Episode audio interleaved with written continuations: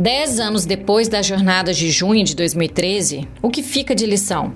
Para refletirmos sobre esse tema, convidamos para esse episódio o professor Rodrigo Nunes, da PUC do Rio, que é autor do livro Nem Vertical, Nem Horizontal Uma Teoria da Organização Política. Quem conduziu essa conversa foi a professora da Universidade Federal de Uberlândia, Georgia Mitrano, que também é diretora de comunicação da Ampof. O livro, recém-publicado pela Ubu Editora, analisa a questão da organização política em um contexto marcado pelo ciclo mundial de levantes, que teve como marco inicial as manifestações da Primavera Árabe em 2011. Pensando os desdobramentos em nosso contexto, Rodrigo reflete sobre as jornadas de junho e sobre como a direita se beneficiou desse movimento, mas também fala sobre os efeitos positivos dos desdobramentos desse evento. Pautas como as ambientais, indígenas e raciais ganharam espaço no campo de esquerda a partir desse evento, além da própria renovação de quadros, de acordo com Rodrigo. O pesquisador, que atualmente é professor de teoria política na University of Essex, na Inglaterra, reflete sobre a pergunta que foi colocada sobre esse turbilhão de acontecimentos e como a narrativa sobre o combate à corrupção se apresentou como resposta. Rodrigo compartilha com a gente nesse episódio como nesse livro ele subverteu a suposta oposição que parecia evidente entre organização vertical e horizontal e como construiu uma reflexão que se volta à prática política. Para ele, as duas formas de organização sempre estiveram dadas em misto o tempo todo, em proporções diferentes. Quais erros cometemos no passado que nos ajudam a não cometermos no futuro? Vamos ouvir Rodrigo falar sobre o que ele chama de luto da derrota dos dois modelos. Oi, Rodrigo, tudo bom? Tudo bom, Joé? Tudo jóia, bom lhe ver outra vez. Eu, nós estamos aqui, né, mais uma vez juntos, eu e Rodrigo, professor Rodrigo Nunes, que agora está na Inglaterra, né, na Universidade de Essex. E esse é um podcast, mais um podcast, mais uma ação dentro dos 40 anos de comemoração da UNPOF. E para trazer esse bate-papo, o Rodrigo, que está lançando mais um livro, né, Rodrigo? Mais um trabalho super legal, que é Nem Vertical Nem Horizontal, uma teoria da organização política. A gente vai conversar também sobre o livro e um pouquinho sobre esses 10 anos né, que marcam as manifestações de junho de 2013. Então, obrigada, Rodrigo, por você estar aqui né? E para todo mundo que vai nos ouvir, boa tarde, bom dia, boa noite, né? Para cada um que vai ouvir em cada horário. Tudo bom, querido? Obrigado. Obrigado você e, mais uma vez, a Anpof, por esse convite. Então, vamos começar, né? E aí, é, pensando naqueles famigerados 6 de junho de 2013, né? Em que por um momento, é, nós entendemos que as manifestações, os manifestantes lutavam contra o aumento das tarifas de transporte público, que haviam subido de R$ 3,00 para R$ 3,20. E esses atos começaram é, a se espalhar no interior e por todo o país, né? Da mesma maneira que esses atos apareceram, uma coisa foi marcante naquele período, que foi a repressão aos protestos, né? Uma repressão muito diferente das que a gente vinha vindo, tinha assistido nos últimos anos. Isso é marcante. O ah, que, que você pode me dizer que mudou ou não mudou, né, Rodrigo? Dali para cá. Eu acho que a gente pode dizer que muita coisa mudou desde então no, no Brasil e no mundo, e muita coisa mudou em muitas direções diferentes. Né? Existe uma narrativa dominante sobre a junho de 2013 e os efeitos de junho de 2013, que é uma narrativa que é dominante porque a gente tem um dado muito curioso uh, aí, que é o fato de que uh, a gente, o, talvez o, o, o maior fenômeno de massas da história do, do Brasil, desde o período da redemocratização, a interpretação dominante dele é uma interpretação que é mais ou menos consensual entre a direita e uma boa parte da esquerda, mas essa interpretação dominante tende a, a identificar que a verdade daqueles protestos estaria ah, na, no, no, na sequência de eventos que levaria depois à eleição do Bolsonaro em 2018. E, bom, essa interpretação me parece ah, claramente falsa sobre, sobre né, diversos aspectos, a começar pelo fato de que ela elimina dois dados que me parece que são ainda mais, ah, muito mais importantes para entender o que viria a seguir ah, do que junho de 2013, propriamente falando, que são, por um lado, a eclosão de uma das maiores crises econômicas que o país, né, que o Brasil experimentou na sua história, e, por outro lado, a, a eclosão do escândalo, de um escândalo de corrupção que envolvia todo o establishment político brasileiro, que justamente por envolver todo o establishment político brasileiro, abriu espaço para que aparecesse uma candidatura que se apresentava como outsider, como a, a candidatura do, do Bolsonaro. Mas a tendência, então, seria, a partir dessa interpretação, dizer que não, o que mudou, mudou para pior, porque a gente teve, né, a gente teria, na sequência, o impeachment da, da Dilma, o governo Temer, e depois a, a eleição do Bolsonaro, os quatro anos de, de governo Bolsonaro. Mas isso não é a, toda a história. Né? E a gente observa agora, por exemplo, que a, a esquerda voltou a, ao poder em, em, figuras como o Silvio Almeida, como a Aniele Franco, a, a gente percebe que houve uma, uma renovação de quadros importante na política brasileira que aponta para uma maior diversidade, para uma melhor representação da composição real ah, do, do, povo ah, do povo brasileiro. Né? Esqueci de citar a Sônia Guajajara também. Então a gente tem um aumento da representação, ah, uma renovação de quadros na esquerda, sobretudo, que significa também um, um, aumento da representação feminina, da representação negra, da representação indígena, etc.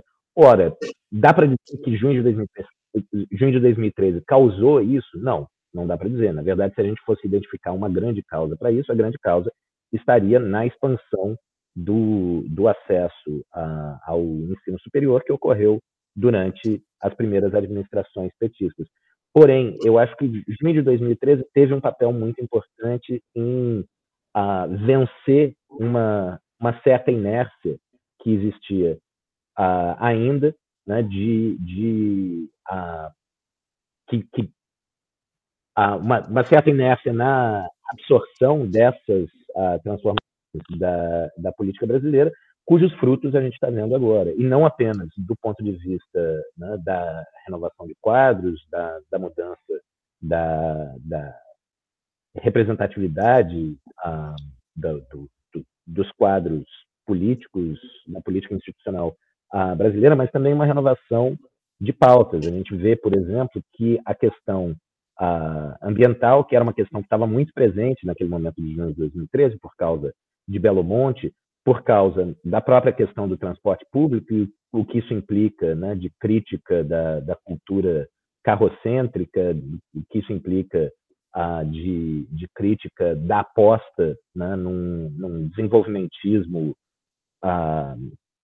do, dos anos 50 60, que uma parte da esquerda ainda fazia naquele momento, e evidentemente ainda faz, mas a gente vê que a, a questão ambiental cresceu muito uh, dentro da esquerda, a questão indígena cresceu muito dentro da esquerda, a questão da igualdade uh, racial cresceu muito uh, dentro da esquerda, e tudo isso também tem a ver com junho de, de 2013, com aquele choque ocorrido em junho de 2013. E a gente vê, inclusive, né, a gente viu na o PT hoje declarar que o, o a, a, tarifa zero, né, que era uma demanda, uma das demandas principais daquele momento, ou pelo menos uma das demandas iniciais daqueles uh, protestos, a gente vê o PT incorporar isso hoje como uma bandeira, como uma política do, do partido. Incorporar de maneira muito curiosa, né? porque incorpora, mas sem modificar essa narrativa, que é quase a narrativa oficial do PT a respeito de junho de 2013, que né, seria o ovo da serpente, que o, o, o bolsonarismo... Sim, sim, sim, sim. Etc, etc. Mas, enfim, né, é, por mais que, que seja, por mais que tenha uma, uma, uma renegação aí nessa incorporação, de não querer reconhecer de onde está vindo essa pauta, o, o que é mais importante é que, bom, a pauta finalmente chegou.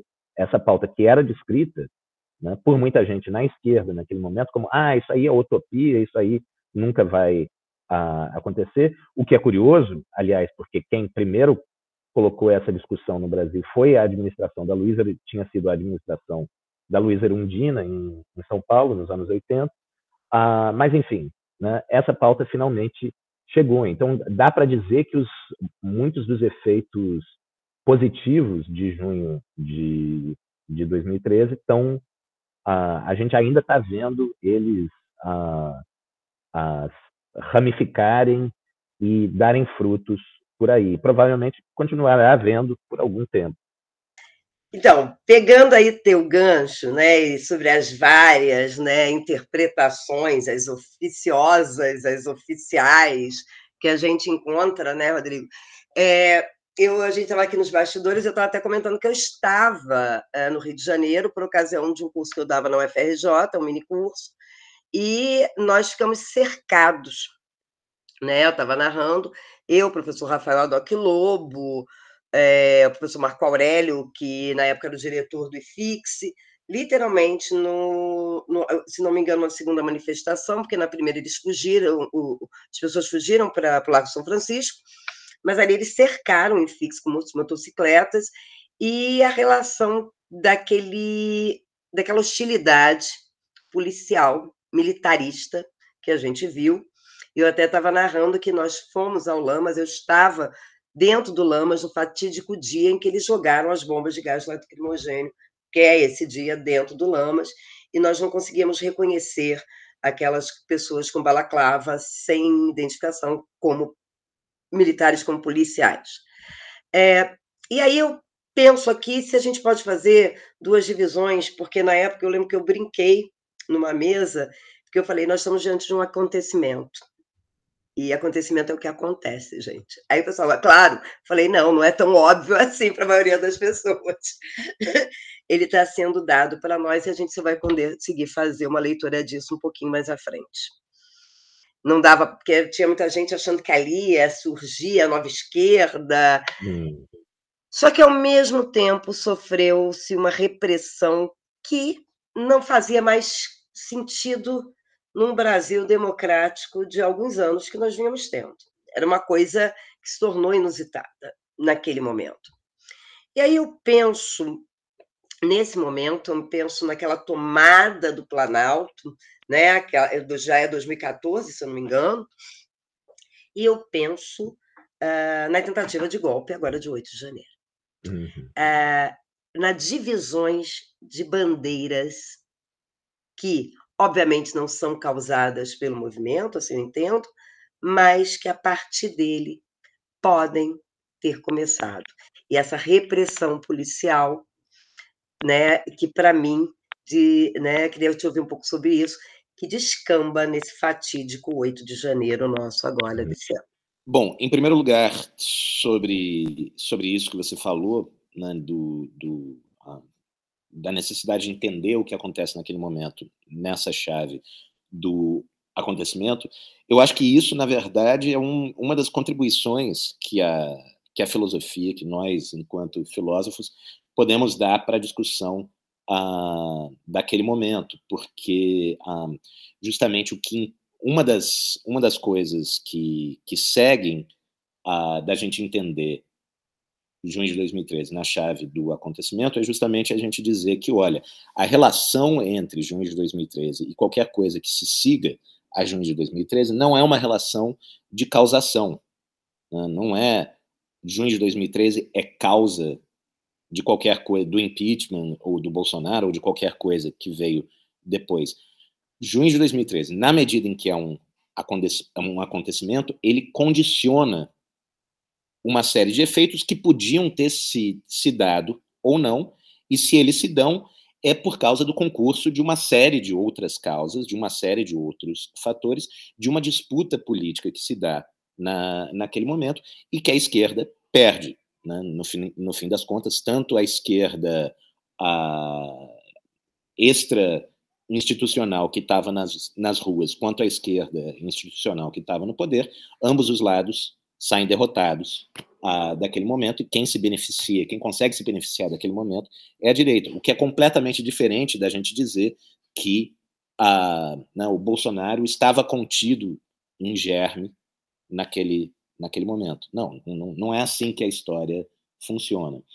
Um, e a gente pode entender essa disputa a, a qual né, eu acabei de me, me, referir como sendo justamente uma disputa sobre o sentido daquilo que está acontecendo. Né? No auge de junho de 2013, você tem um, um, momento em que uma quantidade gigantesca de pessoas que não tinham nenhuma experiência política até então vão às ruas, ah, sentindo uma série de coisas diferentes, sentindo um, um, um mal-estar que está né, irrompendo, na, um mal-estar social que está irrompendo na superfície naquele momento, mas sem conseguir identificar muito claramente quais são as causas desse, desse mal-estar. Ou muitas delas né, não conseguiam identificar ah, claramente quais são as causas. Quer dizer, aquele momento era um momento que exigia uma resposta, muito claramente exigia uma resposta, mas não estava muito claro para a maioria das pessoas que estavam nas ruas qual exatamente era a pergunta.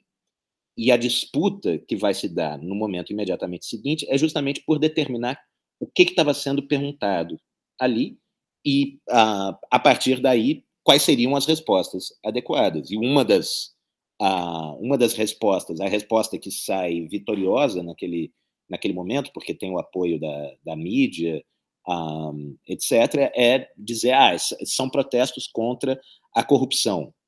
Um, né, identificar a corrupção como sendo o problema principal, que obviamente era uma maneira indireta de, de bater no PT, e evidentemente era uma interpretação extremamente simplista para o que estava em jogo naquele momento, mas foi, acaba sendo a interpretação que mais cola a, naquele momento. Que mais cola no sentido de que atores políticos interessados em fazer com que aquilo fosse sobre corrupção conseguem fazer com que aquilo conseguem colar a interpretação de que aquilo era sobre a corrupção.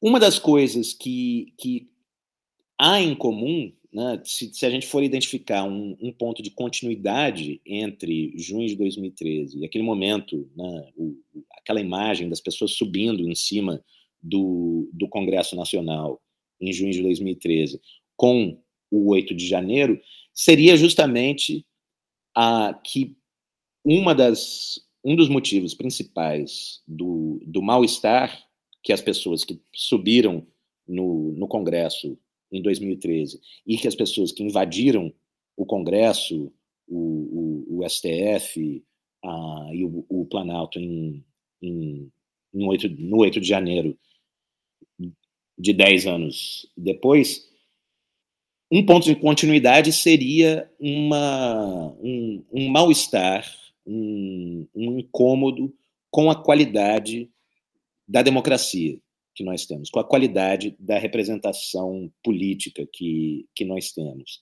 Há uma sensação de que algo anda muito mal com as democracias, não só no Brasil, mas no mundo inteiro, porque cada vez mais, cada vez mais pessoas sentem que a política existe para beneficiar alguns os interesses de alguns poucos e não e não deles e não da grande maioria das pessoas. Agora, justamente se a gente identifica esse ponto de continuidade uh, entre os dois momentos, a gente percebe também todas as diferenças que há entre eles.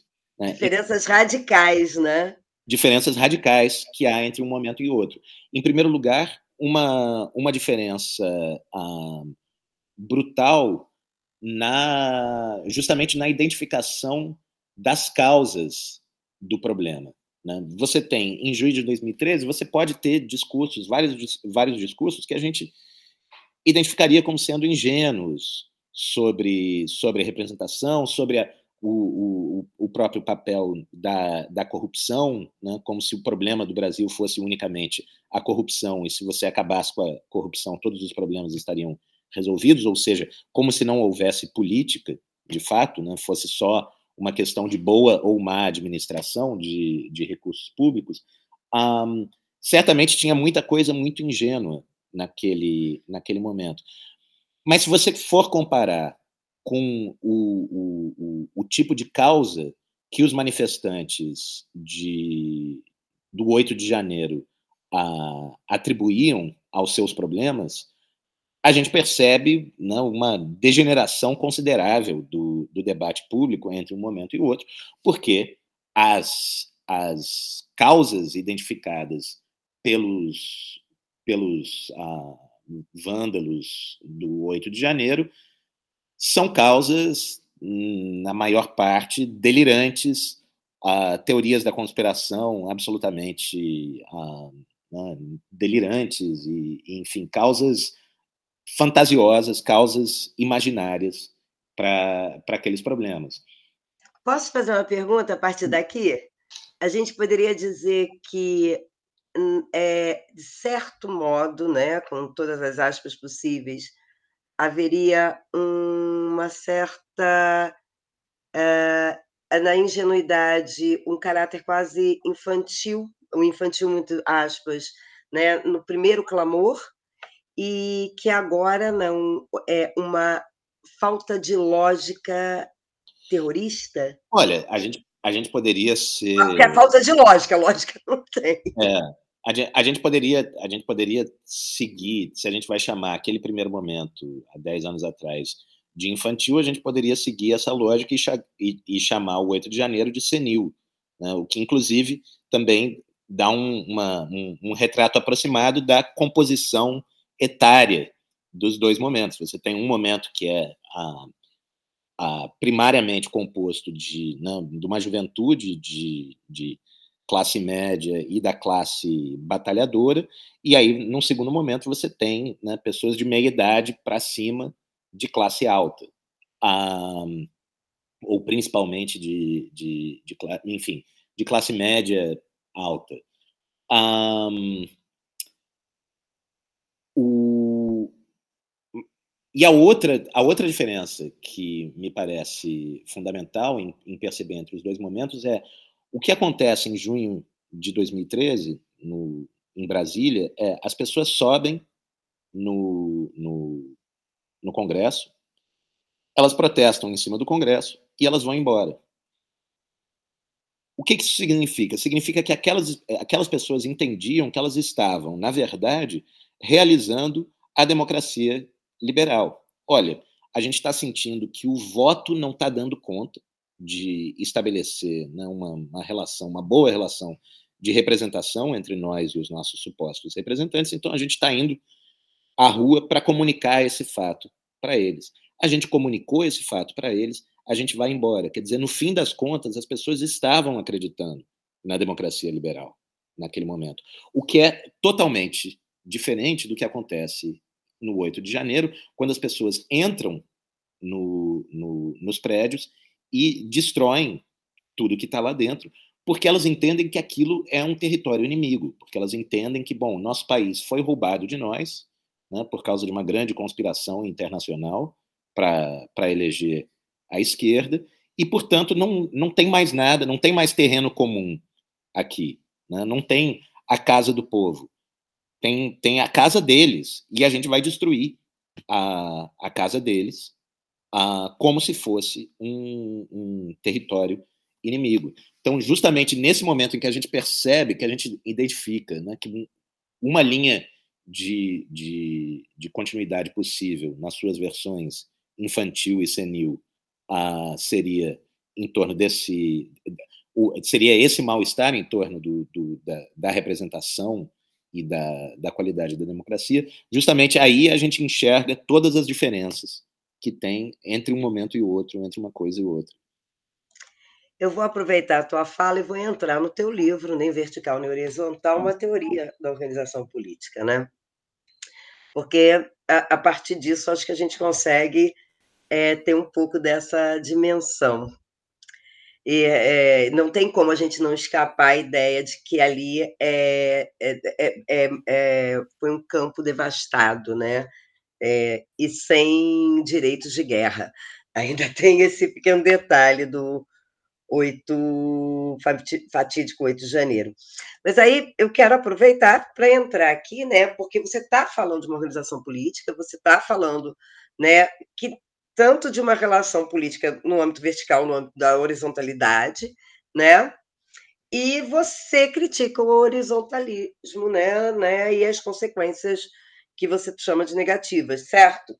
Então, a partir daqui, né, uh, é, diante do que você vai trazer como uma frustração com o horizontalismo, né, eu queria entender melhor essa sua crítica uhum. e eu queria entender melhor o que é essa organização que você traz para a gente nessa obra mais recente, que não é nem horizontal, nem vertical. Sim. Eu um, acho que a gente puxa bonito daqui.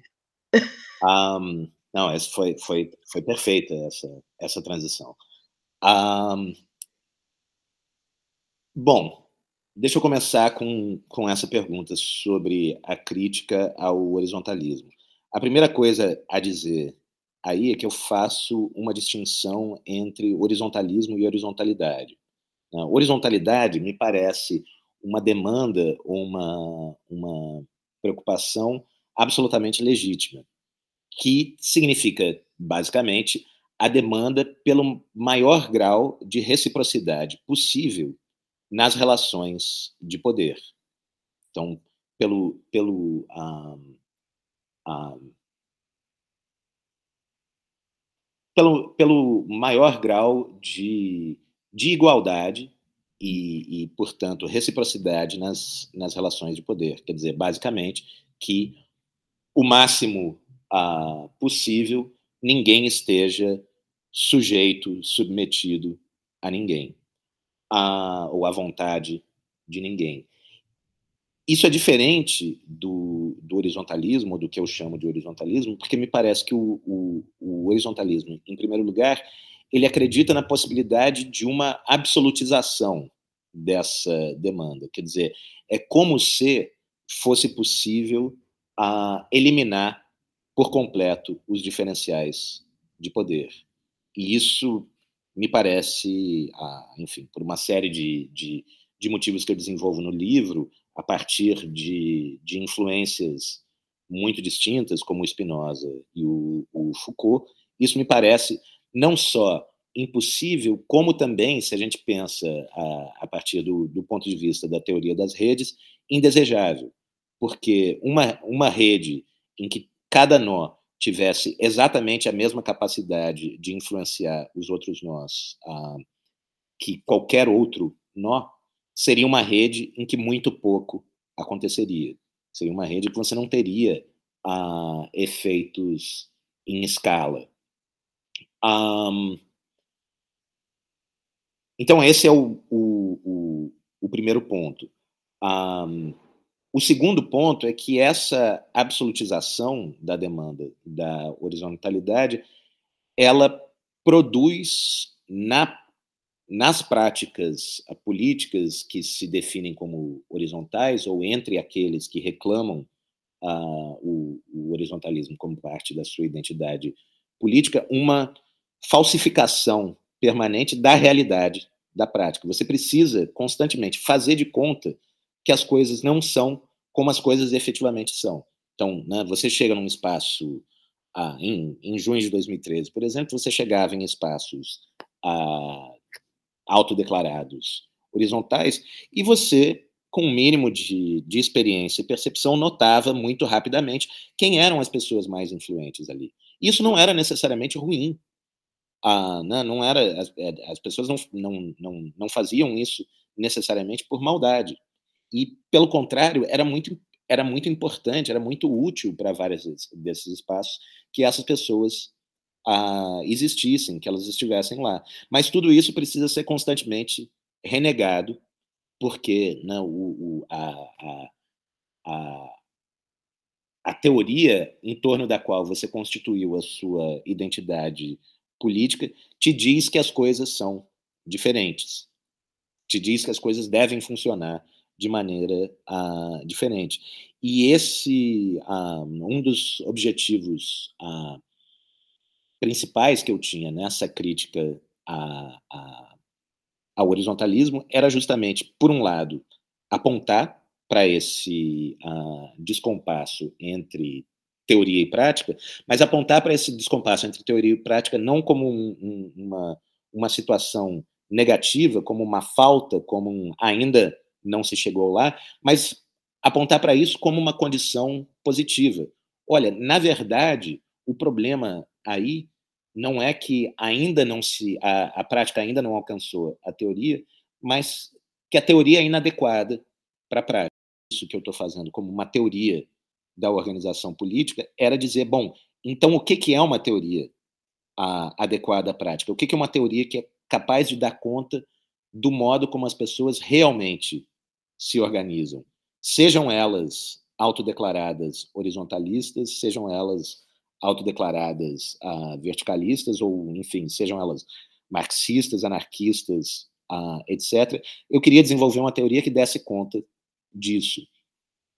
E desenvolver uma teoria que dê conta disso implica um, justamente subverter a, a, a suposta evidência da oposição entre vertical e horizontal. Né? Quando eu digo no título do livro nem vertical nem horizontal, eu não estou dizendo, ah, vamos pegar o que tem de bom aqui e o que tem de bom ali, como se eu considerasse essas duas uh, teorias como teorias adequadas. Não, o, a, o que seria a teoria do, do, horizontalismo, que seria a teoria do, do verticalismo, como teorias adequadas para dar conta da realidade da prática política. O que eu estou dizendo é, olha, se a gente vai pensar, a, se a gente tenta pensar de maneira mais adequada a, a, a prática política, a gente vai se dar conta que, na verdade, nunca existiu uma opção entre vertical e horizontal. As duas coisas estão dadas em mistos o tempo todo, em proporções diferentes, e a questão, os problemas práticos que a gente se, se, se coloca, a grande maioria deles envolve justamente uma decisão em torno dessas proporções, das proporções que nós vamos aplicar em, em diferentes momentos. Então, vou começar a buscar um pouquinho mais aqui desse seu livro, né? É, você traz também duas questões sobre vanguarda e liderança, né?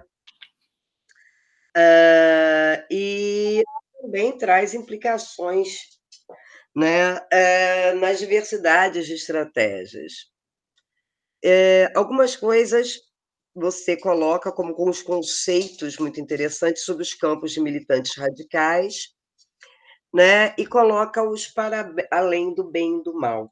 E aí eu pego, né, a gente partiu, né, de toda essa discussão a partir de junho de 2013, chegando até agora, né, principalmente no que aconteceu no nosso 8 de março, de 8 de janeiro, perdão. Mas ah, onde é que está o para além do bem para o mal nessa relação que a gente vê? Eu queria ouvir de você. Eu, eu, eu acho que eu consigo entender, mas eu queria ouvir você falar explicar um pouco como é que essas militâncias, porque são diferentes militâncias, pelo que entendi, você também foi militante, é isso? Sim, Sim. Acho que todos nós, né? Eu, eu fui. A gente sou velha, uni, un, uniclandestina. Uau! É, o final dos anos 80, uni. Que fique, que fique claro para quem está nos escutando, eu estou dizendo uau, não porque eu esteja dizendo que você é velho, porque eu jamais suspeitaria, você parece jovem demais para ter participado Não, mas é porque final dos anos 80 a Uni ainda era clandestina. Ah, é verdade, é verdade. É verdade. Então, eu fiz parte da militância, militância na minha época de biologia, aí ao longo, já acho que da minha vida, pelo menos universitária inteira, até doutorado. Mas existem militâncias e militâncias, existem formas de militar. E você traz esse além do bem e do mal, né, para além desse bem e desse mal. E eu queria, eu acho que eu consigo entender a partir daqui, mas, inclusive dessa tua fala agora, mas eu queria ouvir um pouco mais de como é que essas militâncias, porque não é uma militância, são várias distintas, como é que elas se colocariam, no teu entender, nesse para além do bem e do mal. Então, acho que é, acho que é uma coisa que vale a pena a gente discutir aqui. Isso, isso segue o, a, essa questão né, do, do, do, estar, colocar a, a, a prática política para além do bem e do mal, segue diretamente daquilo que a gente. Ah, da, daquilo que eu dizia em, em, em resposta à pergunta anterior. Né? Então, o, um, um, uma coisa que eu sugiro no, no livro que é um sintoma justamente do desaparecimento da questão da organização e da própria possibilidade de, de organização, pelo menos da possibilidade de organização política tal como a, ela como se conheceu esse fenômeno nos, nos séculos uh, 19 e 20, o desaparecimento dessa possibilidade a partir né, da ascensão do neoliberalismo, do, ali do, do final dos, dos, anos 70 em diante, um dos sintomas disso é que durante muito tempo, e né, um pouco, eu, eu espero que o livro possa contribuir para tornar as pessoas, fazer as pessoas pensarem sobre isso e, portanto, para acabar com essa tendência, mas durante muito tempo se tendeu no interior da, da esquerda a, a organizar as discussões como, a, como sendo discussões entre a, uma série de, de pares de conceitos opostos, entre os quais se haveria que a, decidir. Né? Então, o que, que, é, o que, que é o certo? A, é, é, se organizar de maneira vertical ou se organizar de maneira horizontal? O que, que é o certo? É apostar na micropolítica ou apostar na macropolítica? O que, que é o certo? A hegemonia ou a autonomia? A, a centralização ou a descentralização? A unidade ou a diversidade? E, enfim, o, o, evidentemente ninguém realmente acredita que você deva um, escolher simplesmente entre uma coisa e outra. Provavelmente, se você perguntasse para as pessoas, as pessoas diriam: não, é claro que nunca é uma escolha entre uma coisa e outra. É óbvio que as, as coisas sempre se dão ah, combinadas ou sempre se dão misturadas. E, no entanto, a tendência é que a, a gente sempre as discuta como sendo uma, uma disjunção exclusiva né, entre dois pares, ah, ou entre, entre dois termos uh, entre os quais a gente teria que escolher um. O que, que significa escolher um? Escolher um significa justamente moralizar o problema da, da prática política, porque essencialmente você está perguntando qual é a resposta certa em todos os momentos, em todas as ocasiões, para todas as organizações, para todas uh, para todos os problemas políticos que uma organização ou um grupo estão se colocando. E, evidentemente, não existe resposta certa para todas as situações, não existe resposta certa para todos os problemas políticos, não existe resposta certa em absoluto. Então, desmoralizar o, o problema, colocar o problema para além do bem e do mal, significa justamente né, remeter a esse a, a essa realidade da prática política, onde as coisas sempre se dão de maneira, de maneira misturada, de maneira ah, combinada, e onde o problema é justamente, digamos, para falar de maneira meio ah, bergsoniana, encontrar o misto que melhor se aplique à situação, ao problema, à, à conjuntura que se tem diante de si naquele momento. Né? Uma conjuntura concreta, um problema concreto numa conjuntura uh, concreta o, o ir além do, do bem e do mal significa, portanto, isso. E significa também a, a possibilidade de recolocar questões ah, que tinham sido, ah, que, que foram, ou que se desejou descartar por completo em algum momento, né, questões, por exemplo, como a, a liderança, ah, significa a possibilidade de recolocar essas questões hoje sobre novas bases. Ah, por que, que se quis descartar por completo um, um, uma questão política como a questão da liderança?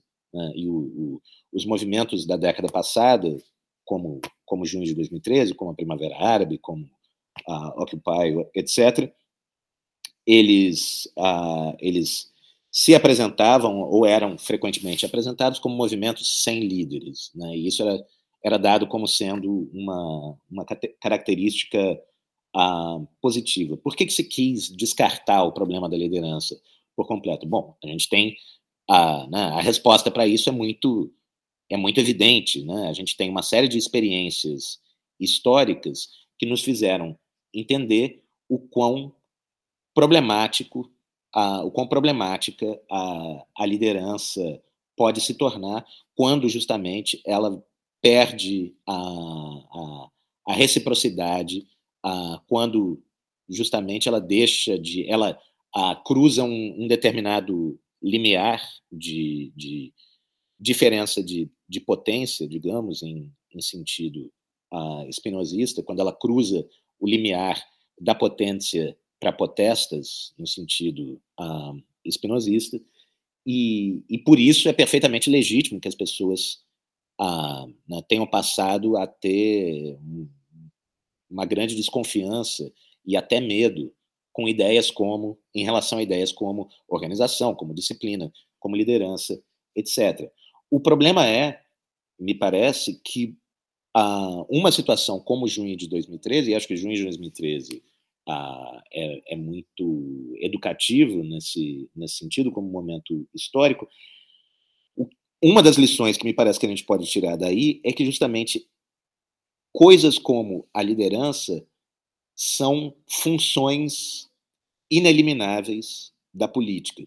Você não tem política sem que esse problema se coloque. O que não significa dizer que você precisa colocar esse problema da maneira como ele foi colocado pelo Lenin no que Fazer, ou da maneira como ele foi colocado ah, na, na, na, prática real da, da União Soviética, principalmente a partir do momento da ascensão do Stalin. Não significa que você precisa colocar esse problema sempre da mesma maneira, não significa que você precisa colocar esse problema da maneira como ele foi colocado no, nos séculos 19 e 20, ou na primeira metade do século 20. Porém, você precisa encontrar soluções para esse problema, porque você não consegue fazer política sem a, o, o, o, sem que a liderança acabe assumindo um, um papel, seja um papel, uh, um, um, um papel que é dado, que pode ser, sempre pode ser positivo e negativo, evidentemente, eu não estou dizendo que né, a gente existe uma solução mágica para evitar os riscos que estão associados a esse tipo de coisa, a organização, a, a liderança, a disciplina.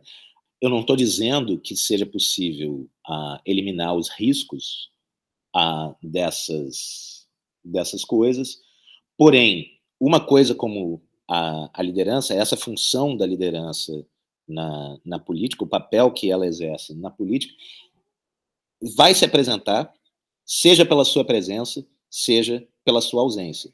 Por exemplo, né, o, o, voltando à nossa discussão sobre junho de 2013, agora há pouco, na esteira de junho de 2013, quem é mais bem sucedido em oferecer liderança política para essa massa de pessoas que se despertou politicamente naquele momento, que teve a sua primeira experiência política naquele momento, quem acaba ser, sendo mais bem sucedido em oferecer liderança naquele momento é a direita. Porque muita gente na esquerda sequer acredita que né, uma questão como a liderança deva ser colocada, que você deva oferecer liderança, o que naquele, naquele momento significava simplesmente justamente dizer, bom, uma pergunta foi posta, que pergunta era essa, né? E que tipo de resposta precisa ser dada a ela? Quem consegue fazer isso muito melhor que a esquerda é a direita. E a direita que consegue ah, oferecer, né, solucionar o problema da liderança naquele, naquele momento. E é isso. No fim das contas, o problema vai se colocar, seja pela sua presença, seja pela sua ausência. E quando ele se colocar pela sua, pela sua ausência, você vai sentir falta dele, você vai sentir falta daquilo que não estava ali. E alguém vai ocupar esse espaço. E alguém vai ocupar esse espaço. Então a gente vai ter que ir encaminhando por fim, que a gente eu não percebi, eu perguntei a Giovana, eu falei, quanto tempo estava falando? Quase 50 minutos aqui. É. é. não é. Significa que é bom, né? Exato. Pela, pela que, é, que é pouco, mas é bom. E assim, eu fiquei pensando numa coisa antes da gente finalizar, é, e me veio à mente, enquanto você falava, o texto curto do Agamben, que é o contemporâneo, né? e mais precisamente o poema do Mendelssohn, né? O século. E eu peguei, eu fui pegar uma citaçãozinha rápida, né? Que é meu século, minha fera, quem poderá olhar-te dentro dos olhos e soldar com sangue as vértebras de dois séculos? Talvez nesse momento estejamos soldando ou tentando soldar as vértebras de duas décadas, né? Pelo menos nesse momento, talvez de dois séculos. Eu acredito ainda que em dois séculos. Eu acho, eu acho que certamente há dois séculos. E o, o, o, o livro opera ah, o tempo todo nesses dois registros históricos. Um que é né, uma tentativa de fazer um balanço da década passada, de né, se colocar a pergunta: bom, o que, que a gente aprendeu com as experiências políticas da, da, década, da década passada que nos ajuda a não cometer os mesmos erros no futuro? Né? Muito provavelmente cometer erros novos, mas bom, que eles sejam novos, é uma vantagem. Pelo menos novos, né? Ah, ah, mas, ao mesmo tempo, eu estou o tempo inteiro também remetendo a essa escala temporal mais longa, né, que começa o, o, o terceiro capítulo uh, do, do, livro, é uma história da ideia de revolução, uh, né, começando com o início da, da modernidade e, e pegando, sobretudo, os, os séculos XIX e XX, a maneira como essa, como essa ideia vai, vai se transformando, à medida que um, tanto o mundo quanto a, a prática política e os problemas que a prática política uh, se coloca vão se transformando. E aí eu faço uma aposta que, na verdade, é, o, o, né, o é uma, uma aposta, uh, digamos, de que as condições de pensabilidade daquilo que eu digo no livro são também as, as, uh, as condições de receptibilidade daquilo que está sendo dito, quer dizer, o que tornou possível pensar essas coisas é também aquilo que torna possível a, que as pessoas abracem essas ideias, né, vejam, vejam algum valor nelas e incorporem essas ideias na, na sua própria prática, que é uma aposta que está encapsulada numa frase que é o. Eu sempre brinco que é a frase que eu achava que seria mais polêmica do livro, mas uh, pouquíssimas pessoas me, me, me, falam dessa frase e eu suspeito que seja porque ela é, é uma frase que deixa todo mundo confuso. Uh, porque é, uma, é um, um momento no livro em que eu digo que talvez um dia a gente olhe para 2011, quer dizer, para o ciclo de protestos da década passada, e veja que 2011 foi o 1989 de 1968. Ou seja, da mesma maneira como 1989 foi um momento em que uma certa ideia de ação política, de organização, de, de transformação social a, se tornou a, obsoleta em caráter mais ou menos definitivo, né, o que não significa que você jogue tudo fora, daquela experiência, absolutamente não, não, não se trata disso, mas significa que você não, não, não é mais pensável fora né, numa, numa fantasia, você repetir a experiência de 1917, a, né, você repetia a, a experiência do, do, do, socialismo real do século XX, da mesma maneira, talvez 2011 tenha se tornado o, o momento em que ficou evidente para muita gente que, olha, também não dá para a gente ficar tentando repetir 1968 para sempre. Também não dá para a gente apostar que justamente a mera a rejeição daquele modelo de 1917 vai ser uma solução. A gente precisa encontrar ah, soluções novas ah, que não serão nem uma coisa, nem outra, que não serão nem 1917, nem 1968, que serão justamente, me parece, nem verticais, nem ah, horizontais, mas que serão, enfim, né, o, o, o, caminho, o caminho que ah, se torna possível trilhar a partir do momento que a gente faz o luto da, da derrota desses dois modelos. Nenhum dos dois deu certo no sentido mais verdadeiro, que é o sentido digamos, total, do horizonte total da ideia de revolução, né, que é uma das coisas que eu chamo a atenção no livro. Olha, a ideia original de, de revolução, tal como ela vai ser pensada pelos movimentos antissistêmicos do século XIX e XX, é a ideia de transformação qualitativa do sistema econômico e político em escala global. Em escala global. E é muito importante a gente lembrar que essa questão se colocava originalmente em escala global, porque hoje o, o, o, a mudança climática, o, colapso ambiental, nos obriga justamente a pensar em escala global novamente. Mas se a gente considera que o problema que as pessoas estavam se colocando, que a questão que as pessoas se colocavam era de uma transformação em escala global, bom, a resposta ainda não foi encontrada, porque essa transformação não aconteceu. O que significa, entre outras coisas, que todo mundo que né, tem a sua teoria da transformação social precisa reconhecer que, bom, nenhuma dessas teorias até hoje foi provada como estando certa, como sendo, como estando à altura do, do problema que a gente se colocou.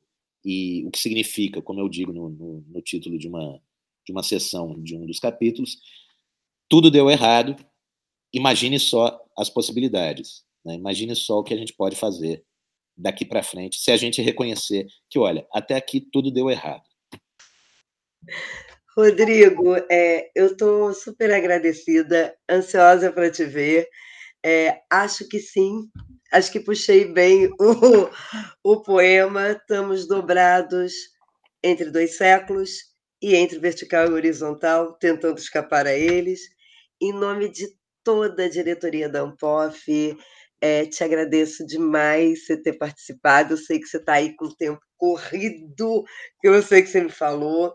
Não, mas é um prazer e, enorme, eu que agradeço a vocês. E a gente poder, nessa comemoração dos 40 anos, te ouvir é um privilégio. Obrigada, meu querido, obrigada de coração. Obrigada a todas, todos e todes que estão nos ouvindo, nos ouvirão mais uma vez. Obrigada. Muito obrigado. Beijo. Beijo. A gente agradece ao professor Rodrigo e à professora Jorge pela conversa. Certamente saímos instigados a ler esse novo trabalho do professor. Esse foi mais um episódio do podcast da Ampof, Associação Nacional de Pós-Graduação em Filosofia. Até a próxima!